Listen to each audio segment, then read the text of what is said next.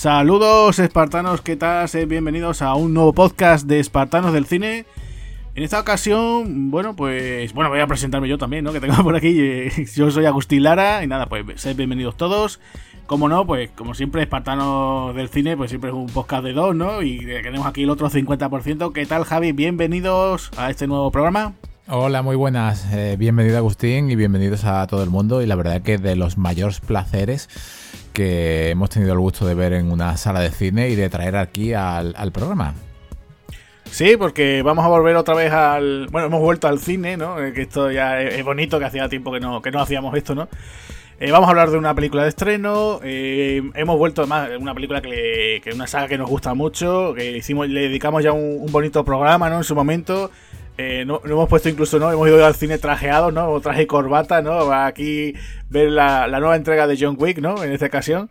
Y bueno, pues creo que hemos salido bastante contentos con ella. Y bueno, pues también tenemos que recordaros, ¿no? A todos nuestros oyentes y a, aquellos nuevos que están escuchándonos, que bueno, que nosotros siempre pues vamos a, hablar un poquito de la película, hablaremos de la, de la trama, habrá spoilers, ¿no? Y más, pues bueno, tener cuidado con esta película que es de reciente estreno, ¿no? Por lo menos a día de hoy, ¿no? Cuando estamos grabando este podcast. Y bueno, pues, eh, ¿qué puedes tú comentar, Javi, aquí a, todos nuestros nuestros amigos aquí que nos están escuchando? ¿Qué, te ha parecido las impresiones así por general de la película? Pues el podcast prácticamente que se puede acabar con lo que voy a decir, ¿no? O sea, obra de arte. Se acabó. O sea, obra de arte en su género y sobre todo en comparación con lo que se hace hoy en día, que eso es bastante, bastante, bastante ya eh, para, lo, para todos los productos y todas las franquicias que hay, que se haga algo como John Wick 4. O sea, es eh, apoteósico. O sea, las escenas de acción, todo el equipo, el reparto, las actuaciones, eh, incluso la sangre, o sea, cualquier, los escenarios, con cualquier tipo de fotografía. yo creo que aquí es es lo máximo que he llegado a ver en acción, pero en mucho, mucho tiempo. ¿eh? O sea, yo ahora mismo la tendría entre. Puede ser el top 5 de, de, la última de las últimas épocas. ¿eh? O sea, te lo digo sinceramente. Bueno, eh, se puede decir que la película, pues la verdad que a nosotros, a nosotros nos ha gustado aquí, en Espartano de Cine ha gustado mucho. Una cinta que también teníamos muchas ganas de ver, ¿no? Porque eh, bueno, nos quedamos, siempre no, hemos defendido esta saga, ¿no? Desde, desde su primera entrega, ya le hicimos, como, como repito, ¿no? El, ese especial que le hicimos en su momento, ¿no? Que además lo grabamos en el Continental, ¿no? Acuérdate, ¿no, Javi? y, y, bueno, pues nada, aquí tenemos la, la cosa de, que, como decía, ¿no? Teníamos muchas ganas, por, por, por, suerte o por desgracia, ¿no? Más bien creo que por desgracia, eh, bueno, esta película se vio afectada por el tema de la pandemia, por el tema del COVID en un principio se tenía que haber estrenado el mismo día que se tenía que haber estrenado la nueva, la cuarta entrega también de, Matrix, ¿no? Incluso, de hecho, eh, se habló un poco como decir, bueno, pues eh, este va a ser, no recuerdo el día, ¿no? Pero iba a ser como el día de Keanu Reeves, ¿no? Que se estrenan estas dos eh, entregas, ¿no? Y bueno, pues, pues se puede decir que, ha sido como una especie de una de cal y otra de arena, ¿no? O sea, la de Matrix, la cuarta entrega, no, no gustó mucho, ¿no? O sea, a la gente ni fu ni fa. Mientras que por otro lado, pues esta, esta cuarta entrega de John Wick, pues sí, ha gustado muchísimo, ha convencido, yo creo que además muchos fans, ¿no? Y, y después, eh, lo bueno que tiene esta saga, que gusta tanto a los muy fan, o sea, a los muy cafeteros, ¿no? Como solemos decir nosotros muchas veces, ¿no? Que gusta mucho a los a los fans acérrimos del cine de acción, de artes marciales también, pero también una saga que gusta también a gente que no le gusta el cine de acción, ¿no? O no, o, no es propensa a este tipo de cine, ¿no? Porque eh, tú hablas con cualquiera, ¿no? De este tipo de película, ¿no? De John Wick, y la gente te, sale, ¿no? Incluso, pues, por ejemplo, yo que sé, pues, hablas con, pues, yo que sé, como yo en mi caso, mi novia le encanta esta, estas películas, hablas con cualquiera que dices tú, pues mira, en la vida te iba a decir, ay, pues, eh, no sé, te, le, llama mucho esta, esta saga y la verdad que, ha sido un acierto, como tú comentas, ¿no? Yo creo que, que han aprovechado, ¿no? Yo creo que, el tiempo está lo mejor de la, de la pandemia, lo han sentado bien para decir, venga, vamos a intentar hacer algo diferente en el aspecto de no hacer siempre como se suele hacer, eh, que es muy típico en Hollywood, ¿no? Vamos a hacer otra secuela y vamos a darle simplemente pues más grande y ya está, ¿no? Todo más grande y tal, ¿no? Aquí han querido jugar también un poquito con eso, pero han querido algo, un toque original, ¿no? Yo, por ejemplo, eh, comentaba ya eh, el tema de, por ejemplo, se han visto creo que un poco reflejado ¿no? en las dos películas de The Raid, ¿no? The Raid, por ejemplo, la primera estaba muy localizada, ¿no? Es simplemente la acción en un escenario, digamos, ¿no? Y ya con la segunda, pues quisieron hacer algo mucho más grande, el cual dotando una, una, una historia, ¿no? Dando una especie de, vamos a decir, profundidad de los personajes y ya elaborando otro tipo de coreografías para que no fuese más de lo mismo, ¿no? Yo creo que aquí ha jugado muy bien. También hay mucha gente que por ahí ha criticado el tema de esa duración que tiene cercana a las 3 horas. Mm, yo muchas veces me hace mucha gracia, ¿no? Que es verdad que yo soy mucho más eh, defensor del cine que, por ejemplo, se hacía antes los 80 o 90, ¿no? Es decir, bueno, iba uno al cine y se veía una película de 90 minutos y salía súper contento, ¿no? Y otras veces eh, te das cuenta que, por ejemplo, vas a ver una película, ¿no? De más duración, de, por ejemplo, de dos horas o un poquito más, y ya estás pidiendo muchas veces la hora, ¿no? Como se dice en el fútbol, ¿no? Entonces, aquí no, no ha pasado eso. Yo, eh, se han hecho casi tres, prácticamente casi tres horas. Se habló incluso ahí por ahí en una noticia de que, había un primer montaje de, de más de cuatro horas, imaginar, o sea, yo creo que eso era incluso para haber dicho, bueno, pues vamos a hacer eh, John Wick 4, volumen 1 y volumen 2, ¿no? Yo creo que si hubieran llegado a eso, ¿no, Javi? Y después, por otro lado, pues han querido dotarle de un, ritmo, ¿no? Que nunca la película se haga aburrida. Eh, siempre, pues cambiando, aprovechado, han querido eh, cambiar de una localización a otra. Eh, también se nota, bueno, que esto también, vuelvo a decir, ¿no? El tema de la, de lo de la producción, ¿no? Como cuando se hace una secuela, ¿no? Más grande, pues más mayor presupuesto. Esta ha sido la cinta que mayor presupuesto se han gastado, ha sido 90 millones. Recordar que la primera costó unos 20 millones, o sea que suena, suena risa, ¿no? O sea que es que, eh, claro, eh, se nota mucho el nivel de producción, el tema de los efectos especiales, como tú decías. El reparto también tiene un reparto muy internacional, ¿no? Porque no solamente tenemos aquí a Keanu Reeves y algunos de los actores de las anteriores entregas, sino que aquí ya hay una serie de, de actores, artistas marciales muy interesantes y bueno, es verdad que se puede decir que se echa a alguien de menos, ¿no? De alguna de las anteriores entregas, pero yo creo que han cumplido bastante bien. Entonces, a ver, disculparme todo este rollo, pero ya Javi estará diciendo, corta ya, corta ya, que está aquí, ya, lo estoy viendo yo, me está poniendo ahí cara. Eh, yo creo que en términos generales sido una cinta muy notable, yo creo que podría decir sobresaliente. Eh, me ha gustado personalmente más que la tercera. La tercera, aunque me gustó, mm, me dejó un cierto sin sabor en alguna parte, decir, bueno, esto se lo podrían haber currado de otra forma. Pero ya te digo, muy contento y eso, con ganas de más. De hecho, eh, creo que la veré otra vez, voy a aprovechar y la, intentaré ver otra vez en el cine, ¿no? Eh, sí, yo coincido contigo en, muchas partes porque cuando se estrenó Matrix Resurrection, yo creo que fue un chasco para todo porque precisamente mm, John Wick 4 es lo que debió haber sido o lo que la gente se estaba esperando de una nueva Matrix se estaba esperando a un Neo totalmente desatado y, no hubo nada de Neo desatado. Es la más floja de la saga, la Resurrection. Es una película distinta a las anteriores, tiene mucho de metacine, o, hay mucho, mucho meta metido dentro, pero es una película que no llegó a, cuajar, ¿no? Y cuesta, cuesta creer bastante eh, que las dos películas iban a estrenarse el mismo día y, fíjate tú los palos que se hubiera llevado una, ¿no? Y, los aplausos que se hubiese llevado la, otra, ¿no? Aquí el amigo Chad Stahelski, ¿no?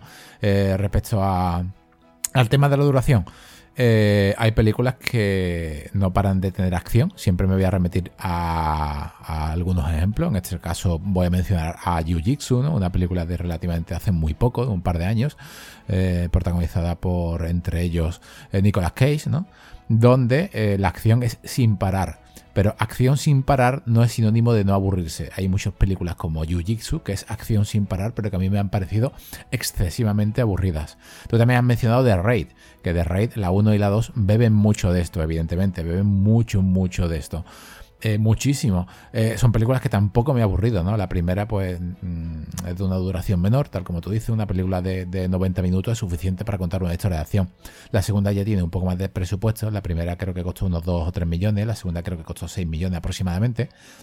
Y The Raid 2, pues sí que tiene mucha, muchísima acción. Y, tampoco se me hace larga, pero es que aquí han sido 2 horas y 50 minutos, si no me equivoco, y en ningún momento yo creo que hemos mirado eh, eh, el reloj. Incluso en la sala de cine algún aplauso en alguna escena llegué a, escuchar.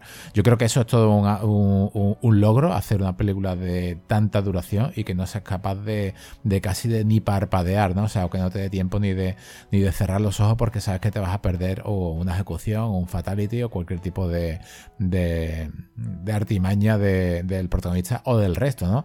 Y, eso es lo que lo hace todo en su conjunto, pues yo creo que es bastante interesante.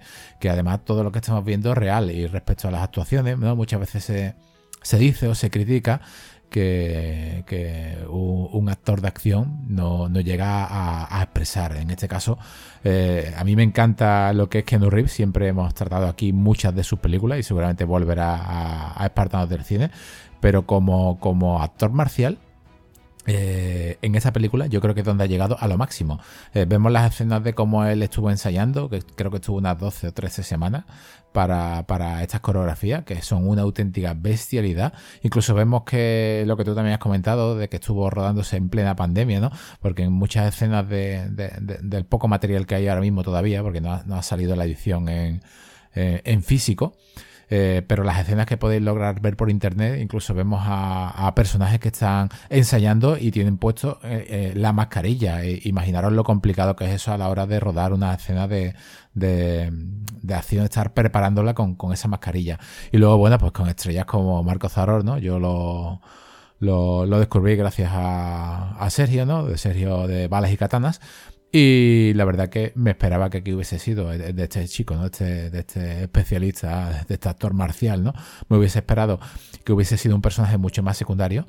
Y la verdad que yo creo que cumple con su, con su objetivo bastante bien, ¿no? Incluso interpretativamente, ¿no? Porque llega a darte hasta, hasta repugnancia casi desde el primer, desde la primera vez que, que sale, ¿no?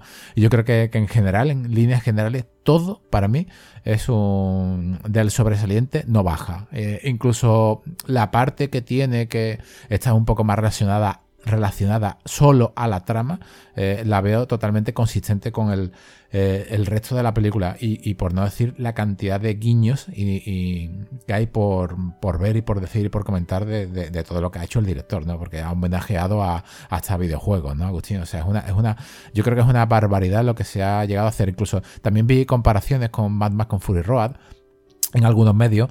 Eh, supongo, supongo que esas comparaciones serán al, al sopro de aire fresco de lo que ofrece la, de lo que ha ofrecido aquí, ¿no? Eh, Keanu Reeves, ¿no? Eso es lo que me da a mí a entender. Pero son dos películas totalmente distintas.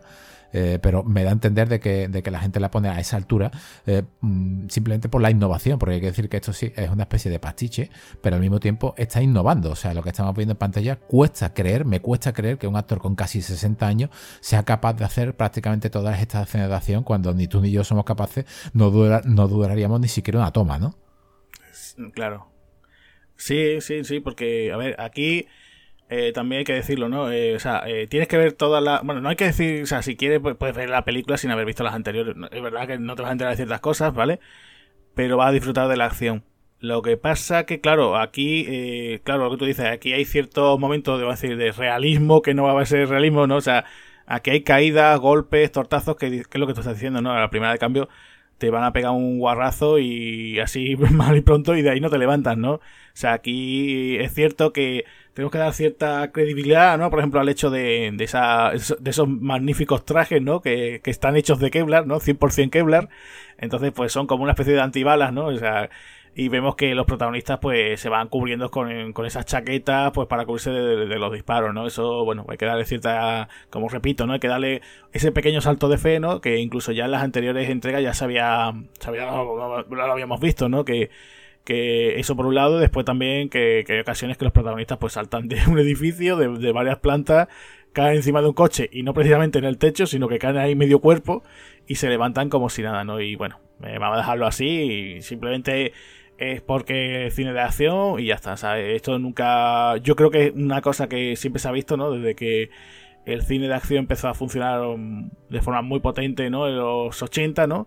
decir que los héroes, pues bueno, pues le han pegado cinco tiros y el tipo sigue adelante, ¿no? Bueno, pues aquí pasa exactamente igual, ¿no? Por lo menos de esa forma, como funciona aquí, digamos, ese mundo de John Wick, ¿no? Y bueno, pues, eh, ¿qué podemos más decir de ella? Pues así, si vos de pronto, pues sí, lo que tú comentabas, ¿no? Que Chad está Helki, que vuelve otra vez a la dirección, ¿no? Esta vez sin, sin David Leitch, ¿no? Que es el, el que, digamos, los dos directores que, que empezaron, ¿no? Que empezaron todo esto. Eh, bueno, pues han contado aquí un guion que también lo que decía antes, no esa duración, pues bueno, yo creo que a lo mejor, pues tenías ahí películas como por ejemplo la propia Hit, ¿no? Que en principio nosotros también hicimos un programa en su día.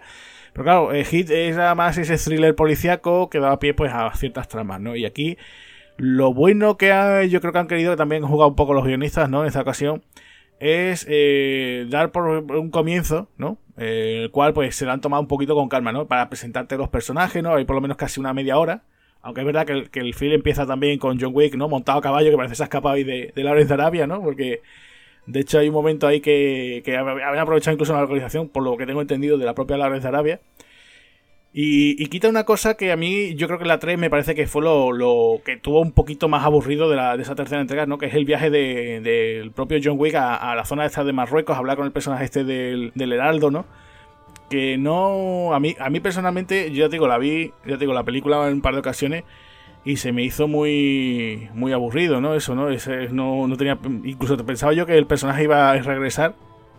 Y claro, cuando cuando veo que aparece por aquí otra vez John Wick, ¿no? Ahí en el desierto, digo, bueno, a ver por dónde va la trama, ¿no? Y, creo que lo han hecho muy bien los guionistas, pues yo creo que han, supongo que valorarían un poco, ¿no? Lo, el resultado de la tercera y decir, bueno, pues si esto a lo mejor ha sido lo más aburrido, vamos a darle un pequeño carpetazo y decir, bueno, pues cerramos esta parte, ¿no? Yo creo que ahí han estado acertados.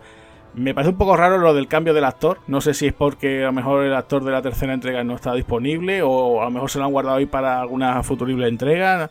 No sé lo que han querido hacer. Pero me, gustó que dijeran, venga, pues la parte esta, vamos, rápido, ¿no? Quitamos este, este eh, el tema del desierto y, listo, ¿no? No sé si eso te, pareció a ti un, acierto no, pero a mí me gustó ese, ese comienzo así. Además vemos, además vemos directamente, ¿no? Aparecen unos tipos ahí, unos jinetes montados a caballo y el que los persigue es John Wick, ¿no?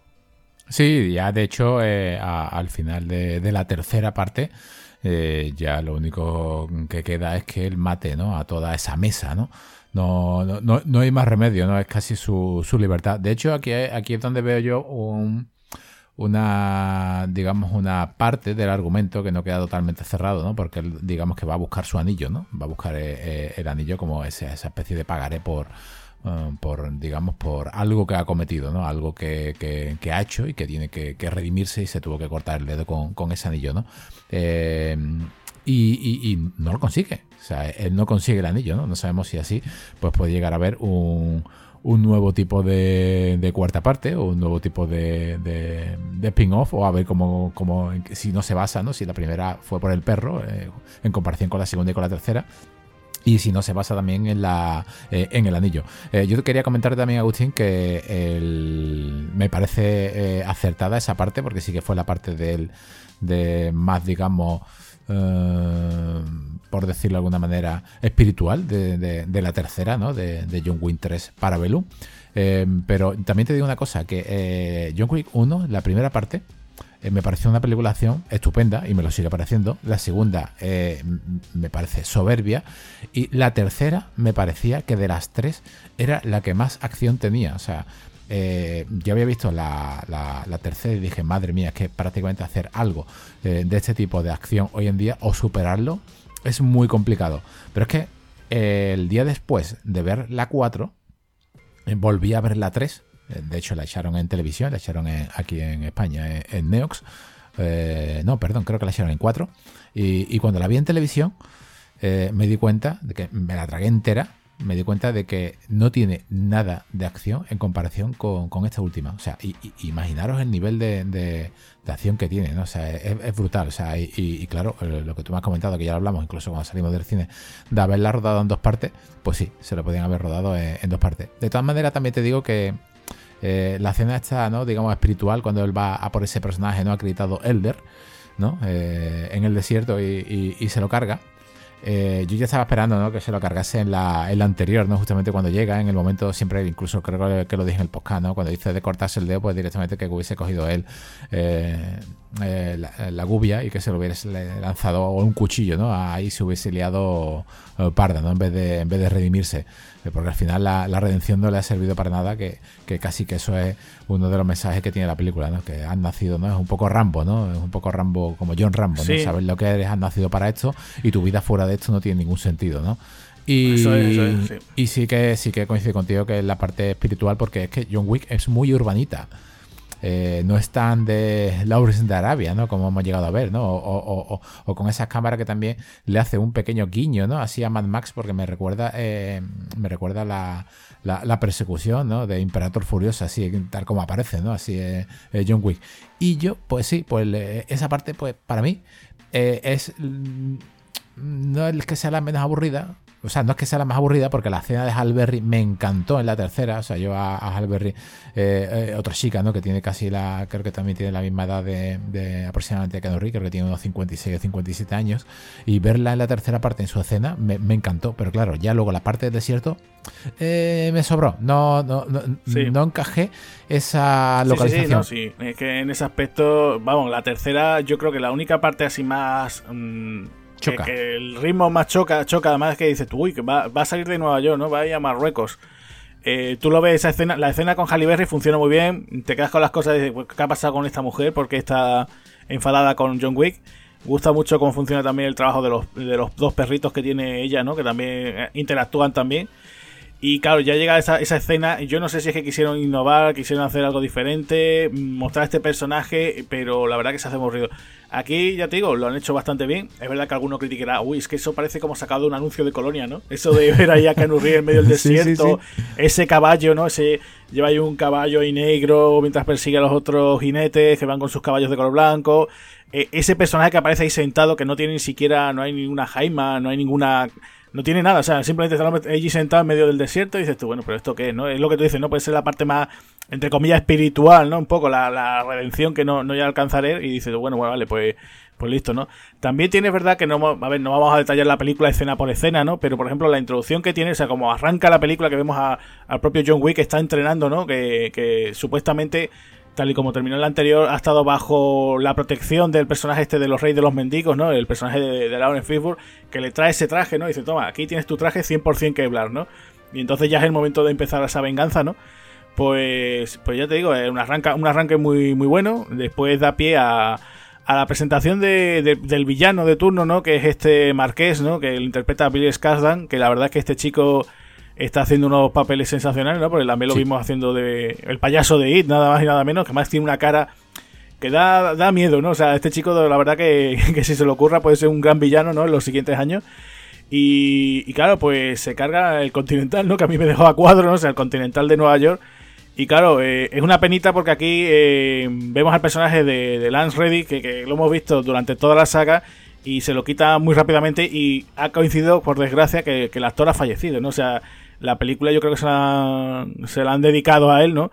Pero es que es muy triste porque es que incluso hay vídeos de entrevistas del actor promocionando la película. O sea, es que es que te quedas como un nudo diciendo, joder, con lo buen actor que este hombre siempre ha sido, se le ve también siempre un tipo con carisma. ¿Te acuerdas que, por ejemplo, aquí en Espartano, no solamente en John Wick, sino que incluso en The Guest también lo teníamos, un actor también muy de series, ¿no? Que ha aparecido, pues, por ejemplo, en Perdidos, en The Wire, después estuvo en Fringe, no sé, un tipo muy carismático.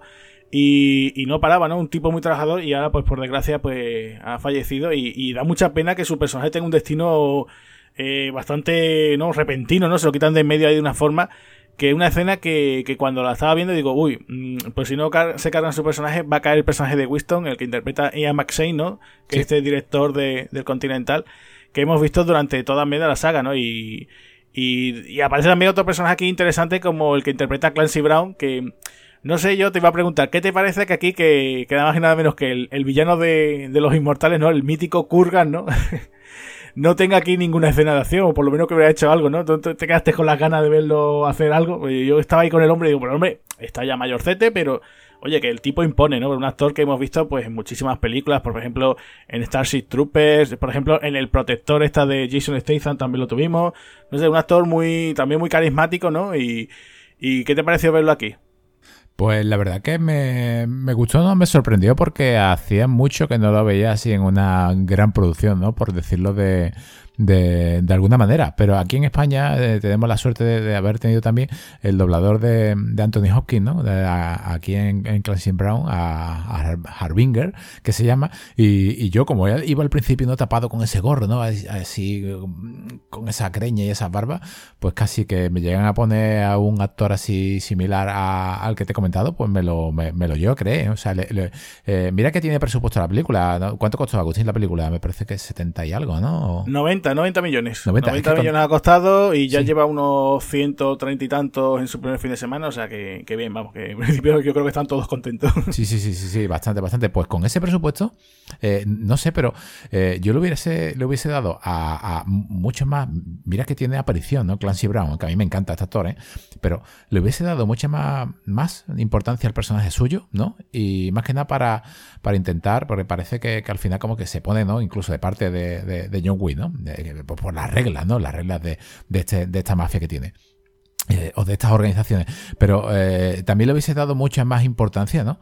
Y, muchísima más, digamos, eh, visualización en pantalla a Lawrence Fishburne, ¿no? A, a Bowery, ¿no? A, de Bowery, porque sale muy, muy poco. Y si te das cuenta, esta película, la cuarta, tiene dos cosas que las anteriores no han tenido. Y una de ellas me parece muy curiosa porque todas son continuas. O sea, la, la linealidad de la primera a la tercera es en el mismo espacio de tiempo. O sea, cuando termina la primera parte, él lo que hace es que llega a su casa y se sienta. La segunda parte empieza cuando él está sentado en su casa.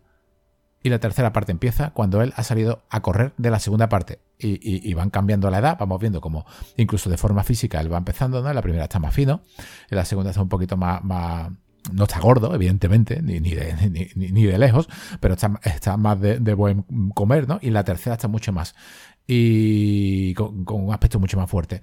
Y, en cambio aquí te corta y hay un intermedio entre una y otra, ¿no? Y vemos a, un Ken eh, muy trabajado físicamente, más fino, lo vemos incluso en, escenas ensayando. Eh, desde aquí os animo ¿no? a que sigáis, eh, tú has dicho ¿no? que en tu casa, incluso con tu, con tu pareja, con tu novia que sois mucho de Canurri, que no soléis ver películas, o a ella no le suele gustar la película de acción, pero que yo Will encanta. Eh, aquí en, la mía pasa igual, nosotros eh, con la mía prácticamente igual, las películas de acción de, de las vemos, ¿no? Eh, tiene algo que, engancha, ¿no? pero es que también seguimos su Instagram y vemos muchas veces como el combate, siempre, siempre lo vemos igual combatiendo, lo vemos con un pantalón, una camiseta y descalzo, sin nada, simplemente está haciendo su... su sus estiramientos, su, todas sus catas, todo. Y, es muy gracioso verlo. Incluso en Instagram es un personaje graciosísimo. ¿eh? O sea, animo a todo el mundo a que, a que lo siga. Y, la otra cosa que tiene distinta esta película a las anteriores, o, es un detalle que a lo mejor me ha cogido de sorpresa, que no lo creo, pero aquí mete dos cámaras lentas. ¿Vale? Y, eso me sacó un poco de, uh, ha pecado en la lentitud cuando John Wick totalmente rápido, ¿no?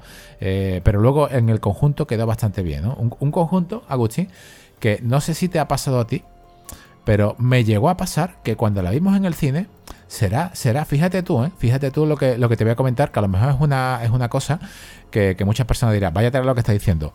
Pero mm, evidentemente la, película tiene escenas digitales y escenas donde, lo, donde, donde hay fondo verde, ¿no? Eh, y cuando vi en el cine, eh, la película contigo, me cantó más el fondo verde, porque evidentemente los efectos especiales eh, un poquito tienen que, cantar, ¿no? Eh, pero cuando, cuando estaba preparando el podcast, viendo la poca información que hay todavía en, YouTube sobre la película, porque no tenemos acceso a, la edición física, como, como dije antes, pero viendo las escenas, incluso los trailers ahora, porque yo este tráiler no llegué a verlo, yo el tráiler no lo llegué a ver porque no quería que me contasen nada, eh, me parece mejor. O sea, me parece que el acabado de los efectos especiales es mejor en una tele normal de, de, 1080 que, que, en la gran pantalla. No fíjate tú lo que hace el pixel, ¿no? O sea, a menos resolución, ¿no? Te da un acabado mucho más natural.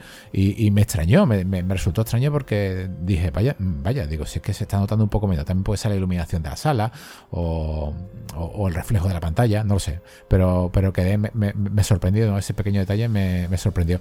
Y aquí, Agustín, no tenemos un malo pero sí tenemos una, entre todas las, digamos, similitudes, ¿no? O, la pleitesía, ¿no? Que el director ha rendido a varios filmes, como entre ellos el bueno, el feo y el malo.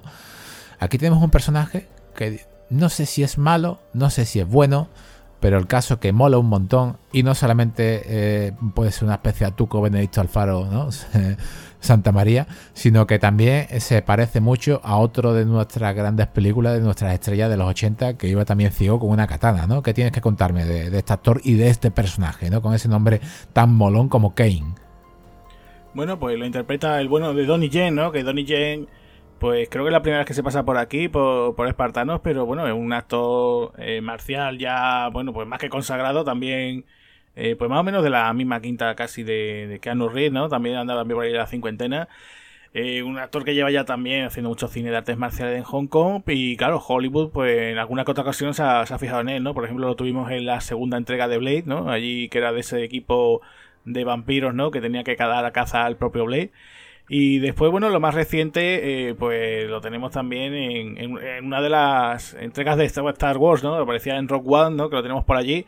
Y hace un papel mm, no similar, pero bueno, hace también de, invidente, ¿no? De ciego. Y en la otra película, ¿no? La saga de Star Wars también, también lo hacía, ¿no? Y también, bueno, eh, Donnie Yen también es muy conocido también, sobre todo por la saga de Jeep Band, ¿no? Donde interpreta al que fue el maestro de, de Bruce Lee y ya lleva cuatro entregas. De hecho, en la cuarta entrega eh, aparece también aquí otro actor que ahora hablaremos, ¿no? Que es Scott Atkins. Y bueno, pues un tío, un tipo muy, carismático. Eh, vamos, yo creo que eh, si tuviera que haber un sucesor de, Bruce Lee a día de hoy, sin duda es el propio Donnie Yen, ¿no? Y bueno, la verdad es que es un tipo muy carismático. Su personaje aquí me ha gustado mucho también por el tema de que se sale también de lo habitual de decir, bueno, pues tenemos a este gran artista marcial y va a ser villano, ¿no? Y simplemente va a estar todo el rato, pues, poniendo caritas y poco más, ¿no? La verdad que, que desde que su presentación, a cómo va el desarrollo del personaje, me ha gustado mucho. No han querido caer en los tópicos. Es verdad que algunos dirán, bueno, pues esto, este personaje parece que se ha escapado también, una especie de una masterización del personaje de Satoichi, ¿no? Pero bueno, sé, me, ha gustado mucho cómo lo han ido planteando. Mm, supongo que en ese montaje eh, más extenso de cuatro horas, pues habría más, más diálogo con él, ¿no? Lo han aprovechado lo justito, no han querido decir, bueno, pues vamos a ponerle, porque además este hombre, eh, si se tiene que poner en plan actor dramático, sin tener que dar patadas, también lo hace y, funciona bastante bien. Y, ya te digo que, que muy bien, muy bien Donnie Jane y me ha gustado mucho su personaje. Sí, eh, es lo que tú dices. Bueno, eh, Zatoichi es una saga de películas, no sé cuántas son, son un montón. Ahora, ahora, ahora que, recuerdo, pero me, resultó, claro, criándonos en los 80, ¿no? Además de, de Zatoichi, lo que, lo que más me resultó era de Howard, ¿no? con, su katana así repartiendo. Y me, me, gustó el personaje, sobre todo eh, la parte de, de cuando hace su primera, digamos, eh, aparición de acción, ¿no? Con esos timbres así que parecen sacados del, chino, ¿no? De, del bazar chino de aquí del barrio, ¿no? Donde él los pone y suena clic, clic y él dispara, ¿no? Eh, escuché, ¿no? Algún comentario, no recuerdo en qué medio tampoco, donde se le criticaba la película porque estaba marvelizada. Bueno, eh, marvelizada. Vamos a ver.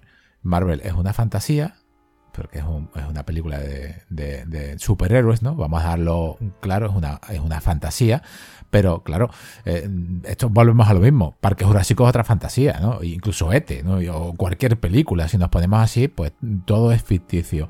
Entonces, la, la, acción de la primera, bueno, es que ya, ya es irreal, es que a él le disparan y no le da a nadie. Eh, en la segunda va más y en la tercera ya llega a lo máximo. Aquí en este caso, pues sí, vemos a Donnie Yen con una katana y lo vemos eh, repartiendo. Pero no tienes por qué preguntarte el por qué, ¿no? Muchas veces es, en eso donde está lo bonito, en el por qué. Eh, yo esta película, no sé si estarás de acuerdo conmigo, ¿no? Pero más que barmelizada, más que como lo han calificado, eh, yo la vi muy, muy, muy del estilo Red, La, tanto Red 1 como 2, ¿no? las dos partes estas de, también de, de con un casting eh, bestial, que a ver si alguna vez pues tenemos por lo menos la, primera. Eh, me resultó más ese tipo de acción. Una acción un poco más increíble. Pero al mismo tiempo que molaba. Que era, que era guay, incluso sus personajes pues sangraban. Y, aquí, pues, Donnie Yen, pues me gustó, me gustó bastante. Incluso me recuerda, me recordó, si me lo llegan a poner así con el pelito un poco largo y con algunas gafas de sol, así tipo aviador o vestido de negro, me recordó un poquito también al personaje de Robert Rodríguez en la tercera del mexicano, ¿no? Donde lo está interpretando pues Johnny Depp, así un, ciego con unas, con unas capacidades, ¿no? Así un poquito eh, sobrehumanas, ¿no? Y, me hizo gracia, ¿no? Me, hizo bastante, bastante gracia su, eh, su personaje, incluso tiene alguna acción solitaria.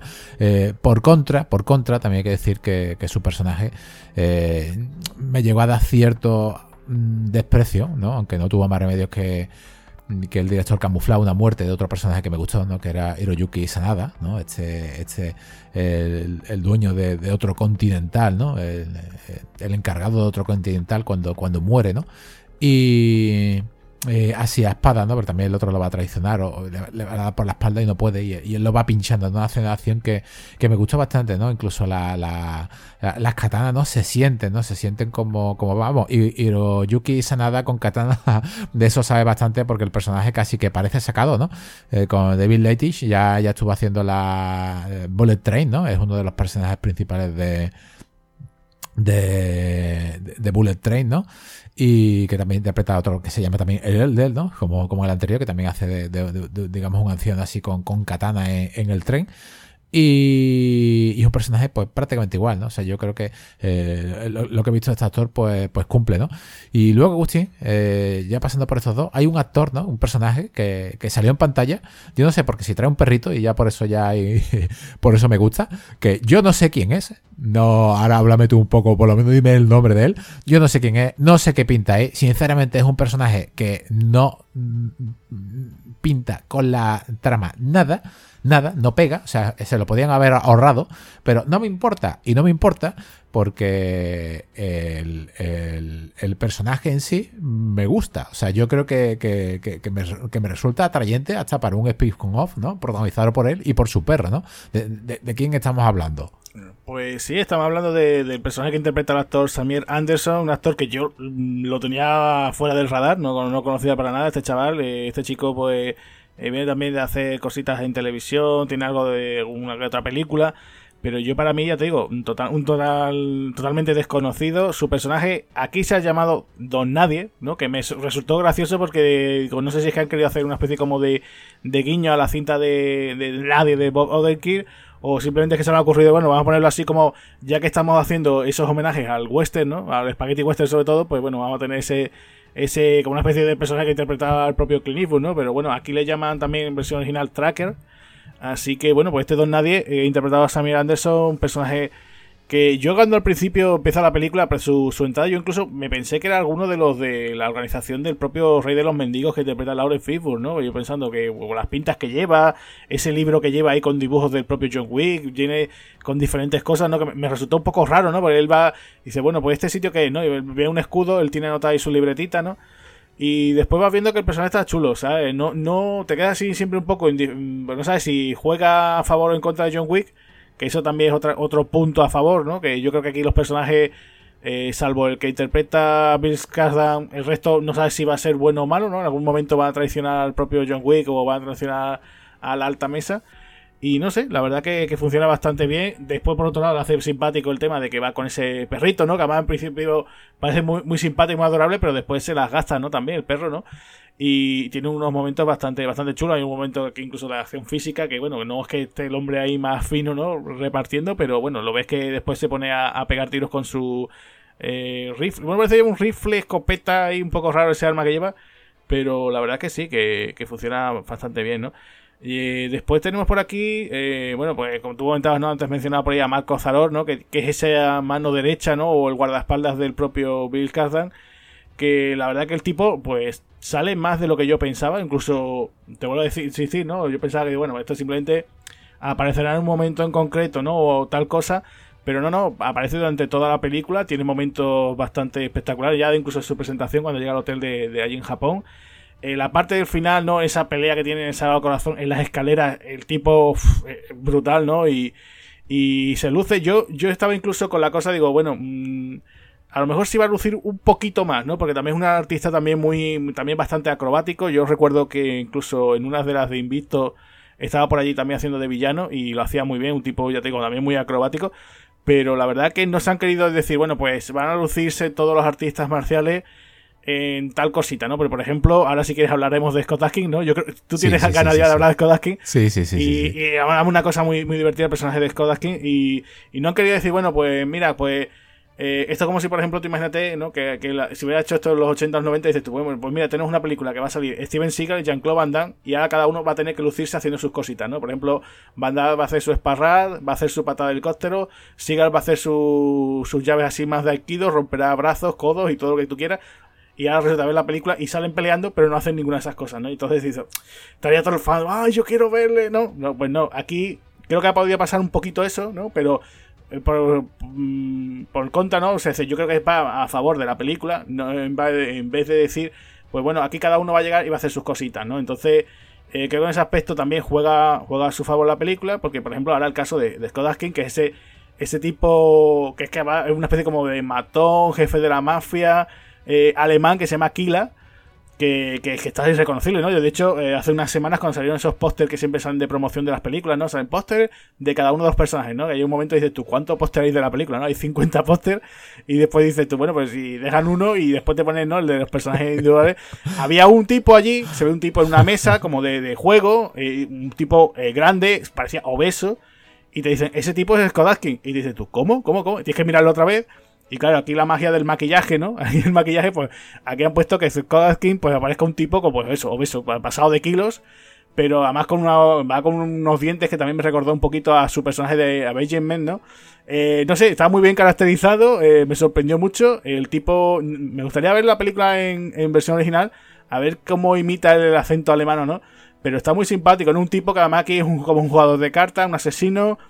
Y tiene una escena muy, muy, o sea, su participación es verdad que aquí es más eh, centrada, ¿no? En el momento de la película, ¿no? Que tiene, eh, John tiene que redimirse con su propia familia, ¿no? Esa familia que tiene de la Rusca Roma, me parece que se llamaba eso. Sí, sí, sí. Eh, tiene que matar a este tipo y porque este tipo había, se había cargado a uno de los jefes importantes de, de esa familia y entonces bueno pues eh, tiene que acabar con él claro te, quedas con un Skodakin claro tú tienes la imagen de, la típica de Invicto de ese Yuri Boyka super mazado tatuado con su bigote y claro, ves aquí a un Skodakin, pues eso, es reconocible, ¿no? Algunas pintas, ya, ya incluso tiñendo alguna canita, ¿no? Ya tiene ahí alguna cana ya Scott, ¿no? Pero tú lo ves y te quedas alucinado, ¿no? Es un personaje que incluso te, te, ríes pues sabiendo que es él, ¿no? O sea, eh, y después lo ves en acción, pues claro, tú te piensas, bueno, el que no reconozca al actor o no lo conozca al actor va a decir, bueno, pues, aquí se supone que va a ser el típico tipo obeso, que a lo mejor si acaso le da un puñetazo y John Wick acabará con él inmediatamente, ¿no? Y no, y tiene una escena en esa mega discoteca que además me sorprendió mucho, que te acuerdas que, que trabajamos en el cine y te digo, sale la gente corriendo, pero ya a la media hora cuando han matado a 10 docenas de, de enemigos, ¿no? Sí, sí, sí, sí. Y, y, salen muy tranquilos de la discoteca, ¿no? O sea, tú imagínate, ¿no? Que estás en cualquier sitio así, una discoteca, un sitio esto de que están haciendo alguna rave o alguna cosa de esta, y la gente saldría despavorida, ¿no? Y, y resulta que aquí sale la gente súper tranquilita, ordenada, y bueno, bueno, increíble, ¿no? Y ves que aquí hay una pelea bastante interesante. Eh, hubiera sido raro ver a Skodakin haciendo una, alguna de sus famosas acrobacias de sus patadas, estas que suele dar, con, con el personaje como sería, ¿no? Hubiera sido una locura. Hubiera, me hubiera encantado, ¿no? Pero vemos aquí que es verdad que aún así da alguna patada alta, que dices tú, madre mía, ¿no? Que, ya te digo, vuelvo a insistir, el que no sepa quién es Skotaski dirá, pero este tío, o sea, alguno dirá muy bastante, y el gordo este, ¿cómo es que da esas patadas, no? Yo, no, no, que de gordo nada, que Skotaski es puro, puro músculo este hombre. Y no sé, a mí me ha gustado mucho. He visto por ahí, incluso sigo por redes sociales al propio Skodaski. El hombre ha estado haciendo promoción de la película, ha ido programas de la tele. Yo creo que se lo ha pasado en grande porque creo que es la primera vez, o de las primeras veces que está en una película de gran presupuesto en la cual tiene un papelito bastante importante. No ha sido como, por ejemplo, cuando aparece en Doctor Strange, que el pobre pues era la mano derecha de Miles Middleton, pero, pero vamos, que poco, poco hacía así, no decía ni una media frase.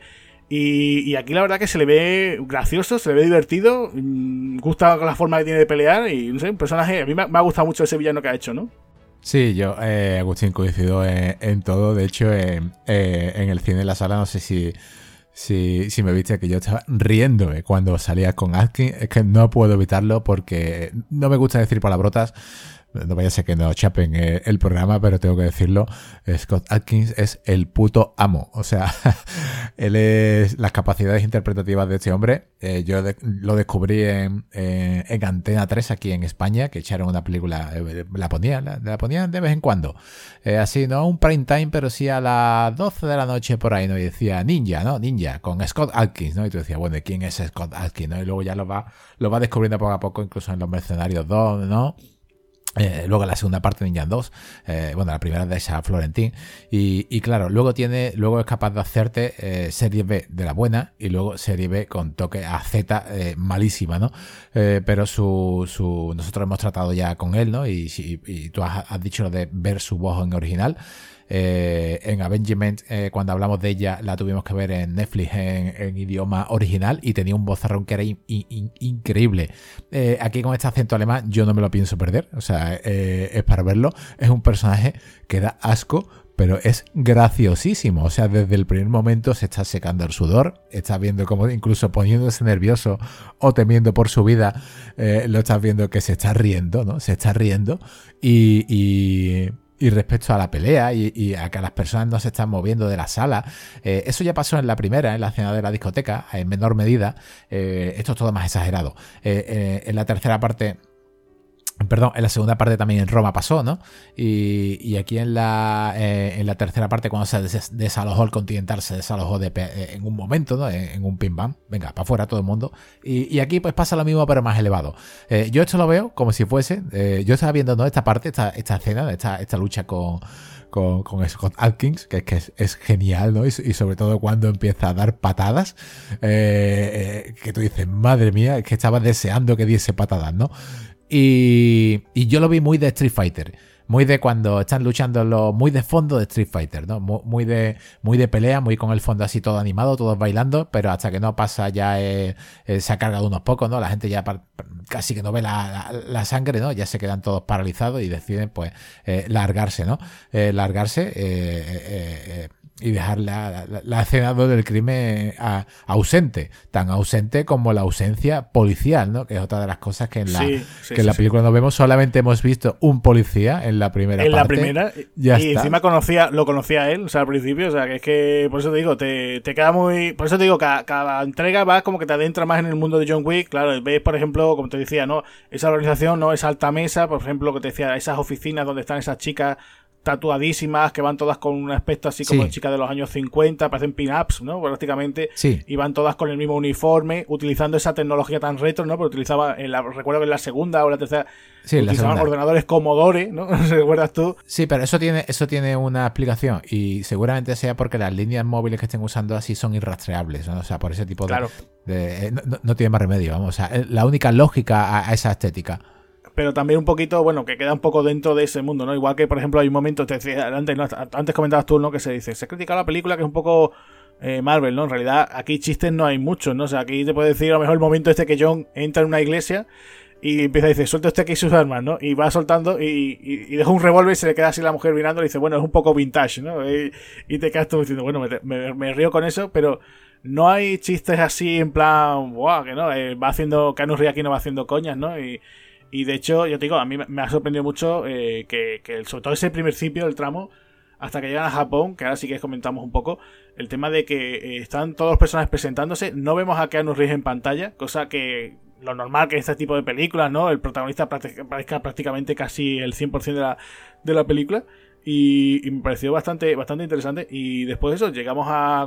estamos hablando así de película un poquito salteada, ¿no? Pero la parte de Japón también es sensacional. Me gusta mucho ver la imagen de John Wick utilizando nunchakus, ¿no? Sí, Esa parte de esa especie como de museo que tienen allí con las vitrinas. Eh, ver cómo va acabando con, los, con estos enemigos de la alta mesa que además como van todos con ese traje de asalto, John Wick además me hace mucha gracia porque no tiene que matarlo, sino tiene que matarlo y rematarlo, ¿no? Te das cuenta que hay un detalle que aquí eh, no solamente le pega un tiro, sino tiene que pegarle el tiro en la cabeza porque no se sabe si de verdad eh, el, antibalas, ¿no? Lo que lleva eh, le está funcionando o no, ¿no? O sea que eso está, está gracioso. Y verlo también utilizando, como decía, los nunchacos, la verdad es que es sensacional como vemos a Keanu Reeves. Se nota también ese tiempo que ha tenido el de entrenamiento para prepararse la película.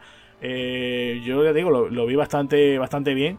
Eh, después, no sé, me sorprende que eso, que en cada escena, pues haya momentitos así que a lo mejor aquí el típico que te saldría es que son las escenas muy largas, ¿no? Porque hay, hay momentos que parece que no, que podría dar esa sensación, ¿no? Alguno diría, eh, como estábamos hablando antes, ¿no? Hay momentos de homenaje al videojuego, ¿no? Hay, por ejemplo, la parte de París, hay un tiroteo sensacional en el cual el propio John Wick utiliza esas balas de aliento de dragón que son brutales, ¿no? Vemos que incluso eh, se hace desde un plano de cenital desde arriba, ¿no? Parece que han utilizado ahí como un drone, ¿no? Vamos dentro de una casa, va John ahí acabando con los enemigos, los rivales, que, que cualquiera podría decir, bueno, pues dame el mando de una videoconsola que estoy yo aquí jugando, ¿no?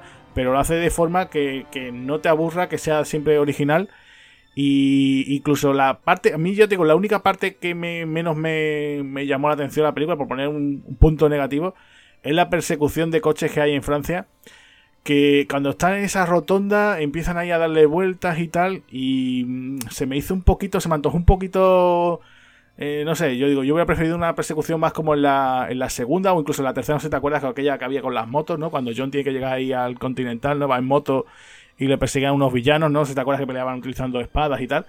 Y no sé, esta se me hizo a mí un poquito más, no sé, demasiado mm, eh, sobrecargada, no sé si qué pareció, pero no sé, esa escena, la única que dentro de lo que tiene la película, dices tú, mira, ya que eh, vamos a estar viendo pues escenas de artes marciales, tiroteos, pues cúrrate a lo mejor una persecución y aquí han querido hacer otra cosa diferente y no sé, se ha quedado como una cosa un poco rara, ¿no? No sé qué te parece a ti. Bueno, eh, es como otro fondo de otro escenario de, de videojuegos de, lucha, ¿eh? es como si fuese eh, un, fondo donde ellos están luchando y, lo que pasa alrededor no importa, simplemente es un escenario. Me, pareció como si fuese un escenario, demasiados coches en una rotonda a esa hora y, que ninguno se parara, ¿no? Eh, incluso, incluso llegamos a ver como coches que se paran y, están disparando dentro, no hay nadie, ¿no? Pero bueno, eh, eso lo, lo, llego a pasar por alto. Eh, el tema de las escenas de acción las hizo casi todas las escenas Keno Reeves, ¿no? Incluso partes de conducción. Eh, pero si vemos al especialista que se dedicó a dar vueltas eh, sobre ese coche, que también es un guiño el primero, ¿no? al coche de la, primera parte. Sí, que era el Mustang, sí. Aquí lleva otro, pero, pero sí, sí, han querido hacer un poquito eso, ¿no? Eh, que era una cosa también de las que era muy característica, ¿no? Dice, joder, qué, guay, ¿no? Esa película, ¿no? Dice, ay, mira, va el tío con su cochazo, de esto, aquello, lo otro, Y te llama mucho, mucho la atención, ¿no? Sí, pues le eh, estuvo enseñando muchísimo tiempo, ¿no? Lo podemos ver en, en algún vídeo también que hay por ahí por si buscamos bien de cómo se hizo. Eh, y lo vemos como, como estuvieron, igual que, que Keno Ruiz estuvo muchísimo tiempo sin parar de entrenar, pues esta persona creo que también estuvo un par de meses o tres meses para, para eh, rodar esa, esa cena, ¿eh? o sea, para preparar lo que era esa, esa cena. Y de hecho, si vemos la, la cena cuando se rodó, evidentemente no hay coche, ¿no? Hay mucho, hay mucho efecto digital por aquí, ¿no? pero los dobles ¿no? de acción aquí sufren, aquí se llevan, se llevan porrazos, y ya hemos visto durante toda la película que se están llevando porrazo. Aquí detrás siempre está otra vez, ¿no? El grupo de 8711, ¿no? el, grupo que ya hemos hablado, ¿no? De John Wick, de Blonde, de, de, los, de los Mercenarios 3, ¿no? Eh, por decir algo, incluso de Drácula, ¿no? Da igual, eh, de Parker, de, de los Juegos del Hambre. La de Nadie, por ejemplo, también, o sea, sí, sí. De Safe, ¿no? Incluso Asesinos de Élite, ¿no? Pero, claro, aquí estamos viendo eh, que tira mucho de cable, una cosa que a mí me encanta, una cosa que tira mucho John Woo, eh, mucho, mucho tira de cable, es mucho de las escenas eh, exagerarlas cuando le, meten un impacto de bala, como salen volando, ¿no? Los, cuerpos, ¿no? Es una cosa que a mí siempre me ha encantado, ¿no? Los escopetazos y cómo salen volando, ¿no? Eh, y en este caso aquí vemos impactos en coche y los extras sufren. Yo no sé si el grupo de 8711 eh, han sido los mismos para todas las escenas de acción que lo hemos estado hablando. No sé cuántos grupos exactos de personas han participado en esto, porque lo comentamos, seguramente varios actores han tenido la suerte eh, ellos de, participar en, escenas y han sido eh, vapuleados por Keanu hasta la saciedad, porque como van tapados con esa especie de, protección facial donde Keanu no tiene más remedio que o reventarles a balazo la protección de de la antibala o, metérsela por el cuello, ¿no? Donde está el hueco de, eh, del propio casco. Y, aquí han sufrido. O sea, yo creo que sin ellos, sin este grupo de actores, porque son actores, ¿no? Por eso están en pantalla, sin este grupo de actores profesionales, pues desde aquí pues mandamos un, saludo y, un agradecimiento a todos ellos porque no hubiese sido posible. Y lo que te has comentado, la, la, la no me parece mal, ¿vale? No me parece mal, pero sí que eh, en vez de una rotonda eh, hubiera metido una cena, pues eh, ni siquiera como la de nadie, ¿no? Yo creo que una cena a coche, si quieres hacer una cena a coche, la puedes llegar a hacer, pues como tipo algo tipo bullet, ¿no? No hace falta por qué, por qué tener que ser en una sola rotonda por meter un tiroteo.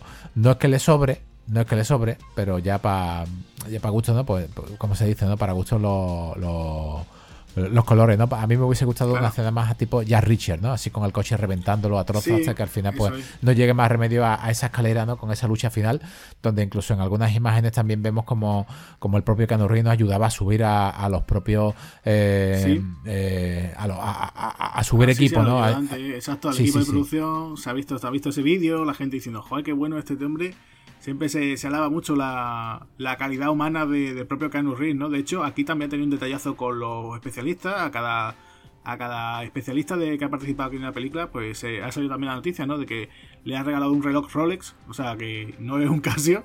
Así que, bueno, pues también un gesto muy bueno por parte del actor, ¿no? Es decir, oye, pues lo, le da, oye, ya, ya había, se había comentado, ¿no? Que cuando hizo las de Matrix también prácticamente todo lo que ganó, pues repartió gran parte de, su, de ese dinero que se llevó, lo repartió entre los miembros del equipo, o sea que, que la verdad que la gente muy contenta y yo creo que él es consciente también de eso. Yo, yo creo que también una de las cosas del éxito de, de, esta, de este tipo de películas, ¿no? La gente es consciente de que Keanu Reeves, el hombre, pues se porta, se porta bien con sus compañeros, se ve este tipo de gestos Después, de hecho, hecho él, no sé si tú habrás visto alguna entrevista que ha hecho recientemente promoción de la película, y, una de ellas muy simpática que le han dado incluso unos perritos, no sé si son ellos los perritos del propio Cano Río, le han puesto ahí unos perritos por todo, mira Cano, eh, eh, para, como no, con el tema del personaje, ¿no? Con el tema del perro, pues aquí se lo han puesto y el tipo, pues ahí se ve súper entrañable, ¿no? Verlo aquí. Y, claro, pues este tipo de, de gestos, oye, pues dices tú, oye, pues mira, más me apetece ver la película, ¿no? O sea, viendo así, oye, pues te, da un buen rollo, ¿no? Este aspecto, ¿no? Te quería comentar, eh, ¿qué te parece ese, ya el tercio final de la película? Bueno, hemos comentado, por ejemplo, lo de la masacre esta que hay en Japón, que es brutal en el hotel. Hemos comentado también lo que había también, pues, cuando está en, en ese desierto, que no sé si es la parte de Jordania o por Marruecos. Hemos hablado también de la parte de Berlín. Eh, llega, digamos, el clima final que, que, que súper, o sea, está desarrollado en, en, Francia, ¿no? Que además con ese juego, ¿no? Eh, eso resultó muy curioso, ¿no? Ese juego de vamos a pactar las reglas de un duelo, ¿no? No vamos a decir en realidad aquí un poquito por qué viene ese, ese duelo, pero me resultó muy curioso, ¿no? Esa forma de cómo juega, ¿no? Ya después que entiendes un poquito el juego.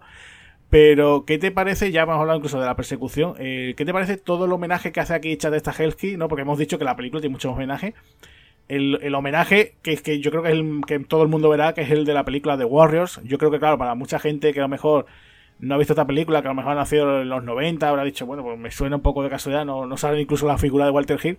Pero qué, qué bonito homenaje, ¿no? Que, que es una cosa que, que, no es la primera vez que pasa, ¿no? Que lo hemos visto también en otras series de televisión, que hacen un, homenaje tan bonito y tan, tan conciso y tan directo a la película de Warriors de Walter Hill, ¿no? O sea, eh, ver esa chica, ¿no? Esa eh, DJ de una radio, ¿no? Que va comentando por dónde se encuentra John Wick y quién está peleándose con él y va dando información, ¿no? Además lo hace de una forma muy sutil, ¿no? Aquí va el caballero John Wick y el grupo tal, del distrito tal no ha sido capaz. Bueno, chicos, eh, ya se va acercando y esta canción la dedicamos, ¿no? Y va colocando diferentes temas, ¿no? Se escucha incluso una versión del Pain Blood de los Rolling Stones, ahí y creo que juega muy bien con la música aquí, ¿no? O sea, incluso en la banda sonora vuelve otra vez Tyler Bates, que, lleva toda la saga también haciendo la música. pero aquí incluso ya hace hasta homenajes, que incluso hasta el Spaghetti Western se va jugando mucho, ¿no? O sea, me parece muy bonito y en general ese, ese homenaje, ¿no? Yo creo que, que, es un guiño, ¿no? Que es una pena que, por ejemplo, ahora el último año Walter Hill está muy desaparecido del cine, ¿no? Y que, oye, que gente como, por ejemplo, eso, Chad estas que diga, mira, pues nosotros ahora somos los que rompemos el bacalao en este género, pues nos acordemos de un tipo, de un maestro como Walter Hill, ¿no? Sí, vamos, es, en esa parte solamente, ¿no? Con aparecer ese micro, con esos labios, sin desvelar la cara y el rostro de la chica de color, eh, ya con eso ya nos había ganado. O sea, era, era obvio que era un homenaje a, The Warriors. Está garantizado, o sea, está hecho a cara descubierta. No, no, no es como cuando se le dice a, a muchas veces, ¿no? A Quentin Tarantino que no, es que está plagiando, no, está homenajeando, ¿no? Y en este caso, pues sí, The Warriors para mí del 79 de Walter Hill es una de mis películas por bandera.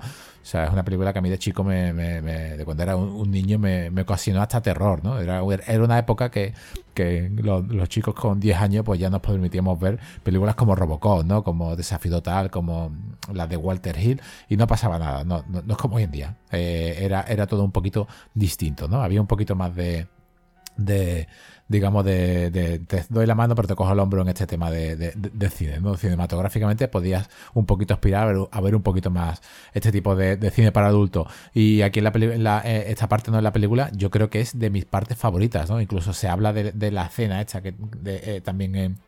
en Francia, ¿no? aquí en, París, con, con, esta vista aérea. Yo no había visto una película con una vista aérea tan bien hecha, supongo que estará tirada con dron, desde, desde, por ejemplo, desde Minority Report, cuando Steven Spielberg hace esa parte de las arañas de que van mirando los ojos de, los protagonistas, esta escena tan mítica donde eh, a Tom Cruise se le, se le sube una, una, spider para abrirle el ojo ¿no? y ver verdaderamente quién es.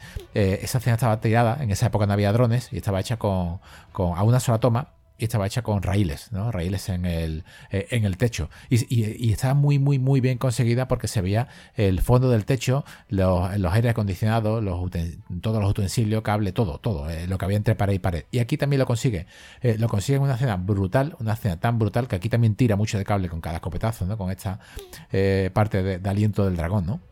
O quiero pensar que es escopetazo, no es CGI, y si es CGI da igual, está perfectamente, está perfectamente hecho. Y está basado, ¿no? Eh, el, director también lo, ha dicho, ¿no? Públicamente que está basado en un videojuego que es eh, de Hong Kong Massacre, ¿no? Un videojuego del año 2019. Pero bueno, eh, eso está basado en ese videojuego. Ese videojuego es de, vista aérea igual, pero ese videojuego también está, eh, eh, por decirlo de alguna manera, está homenajeando a otro, que tampoco he visto que se haya comentado, ¿no? que es Hotline Miami. pero es que a su vez, Hotline Miami está homenajeando a otro, que es, digamos, él no, no es el primero de este tipo de vista, pero sí que está homenajeando a otro con, este mismo toque sangriento de escopetazos y chorretazos en, las paredes. En este caso era fuego, le, quitas el fuego y le pones sangre y te hace, que es las primeras entregas del GTA, que hasta GTA 3 fue a sangre. Y es una copia eh, descarada eh, o un homenaje, vamos a, vamos a dejarlo mejor, homenaje, ¿no? que se han hecho juego tras juego, ¿no? Es Online Miami emula a, por no decir copia descaradamente a otro y, al fin y al cabo, pues eh, lo que ha hecho el director es buenísimo. sobre la escena de la escalera, yo creo que es brutal. Yo no he visto a escenas de caer tantas personas en un momento. O sea, es que eh, cuando, cuando se te. Eh, digo en todos los podcasts, es que me hacen falta furgonetas y furgonetas de malos. Aquí las tiene, aquí, te han hecho caso. me encanta, porque es que lo tiene todo. O sea, es que es no parar y parar y parar de caer cadáveres para al final, pues, convertirse en una especie a, también a, homenaje, ¿no? A, un spaghetti western, ¿no? Sí, tiene. Es que es eso, tiene un poquito de spaghetti western, tiene, claro, película de samuráis también, ¿no? Ese honor que hay, ¿no? Aquí entre, en vez de samurái entre esos asesinos, ¿no? Esa alta mesa. Eh, tiene cositas muy interesantes. Yo, lo único, a ver, si te pone en plan más dramático, eh, pues no sé, eh, por decirte un par de cosas. bueno, vale, pues ciertos desarrollos de ciertos personajes, pero es que, a ver, se ha, favorecido. O sea, esto es una película de acción, no es una película de mafia. o sea, esto no es una peli como las que hacía Takeshi Kitano, ¿no? O incluso es un film de mafiosos como los que hacía Scorsese, ¿no? ¿no? He querido apostar por la acción dotándole de otra, vamos a decirlo, perdona que me ponga pedante, un poquito así, ¿no? En plan, uy, que... Eh, el tema de decir, oye, pues vamos a darle otra cierta dimensión a la película, en vez de decir, vamos a hacer más de lo mismo, que podría haberlo hecho perfectamente como en la 3 o como en las anteriores entregas, pero con más dinero, vamos a intentar pues ver un poquito de esta otra forma, ¿no? Con lo cual yo creo que por eso creo que todo el mundo ha quedado contento, ¿sabes? Entonces... Eh, la parte del final incluso también muy rollo ese, ese duelo, ¿no? Que, que, además tú te esperas más el típico duelo del oeste y es un duelo de esto así con sus reglas, más como, pues, pues yo qué sé, se te haría...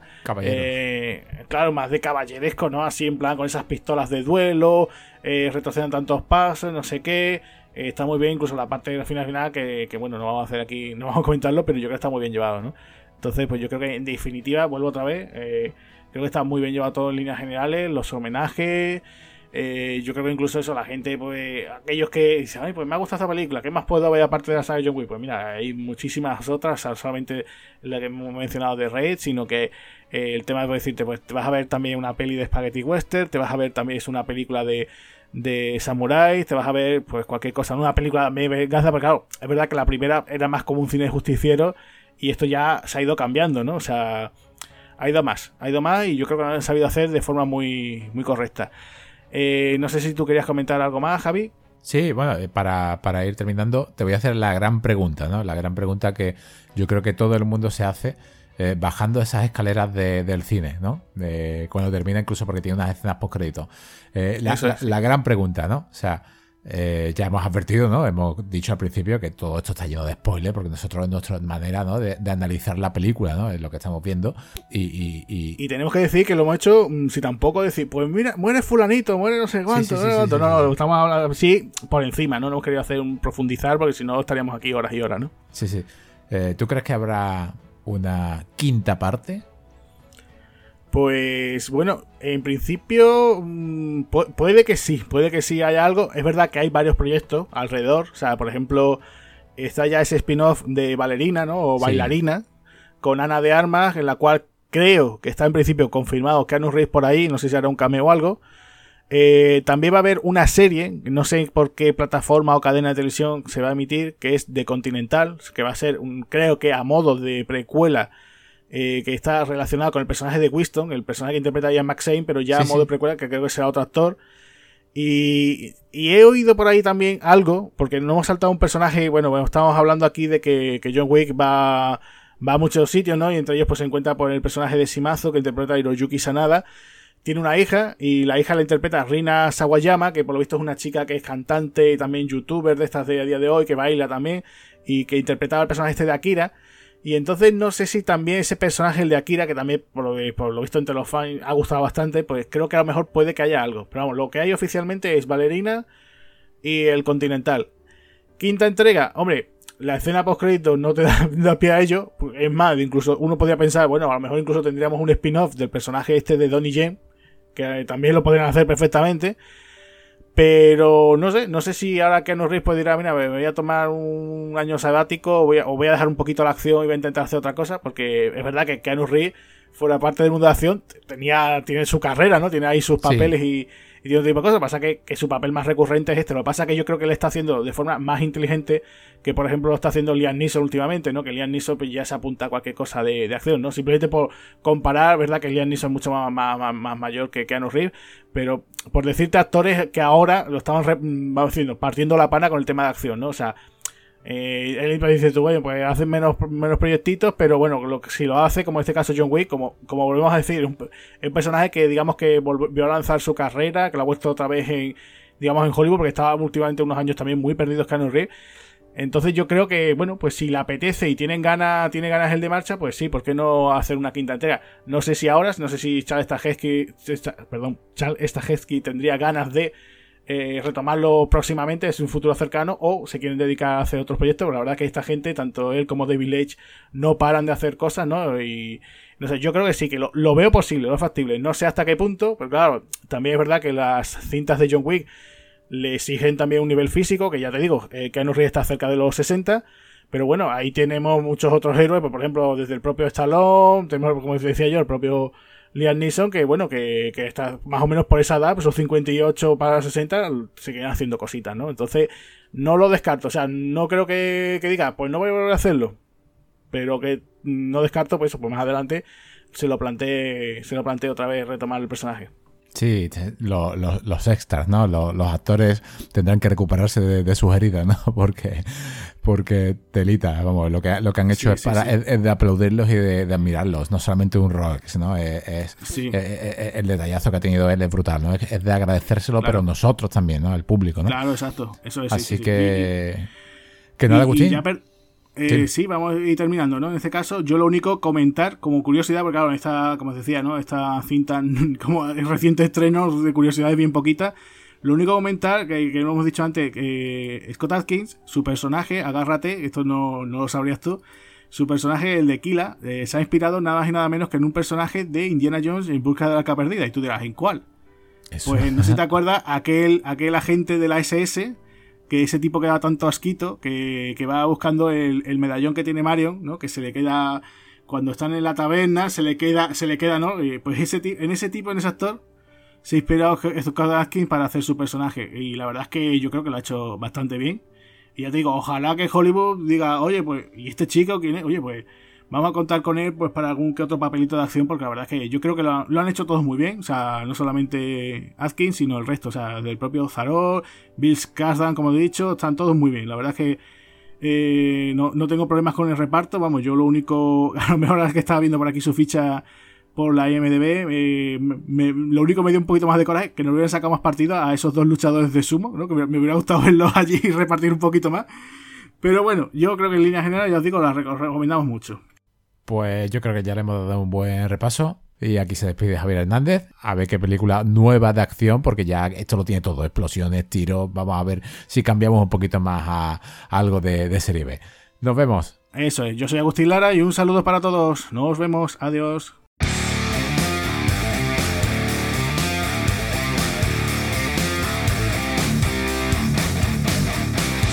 Muchas gracias por habernos escuchado. Si queréis oír más podcasts de Espartanos del Cine, recordad que estamos en nuestro canal de Spotify. También podéis seguirnos a través de las redes sociales, Facebook, Twitter e Instagram. Además, tenemos nuestra página web www.espartanosdelcine.com. Un saludo amigos.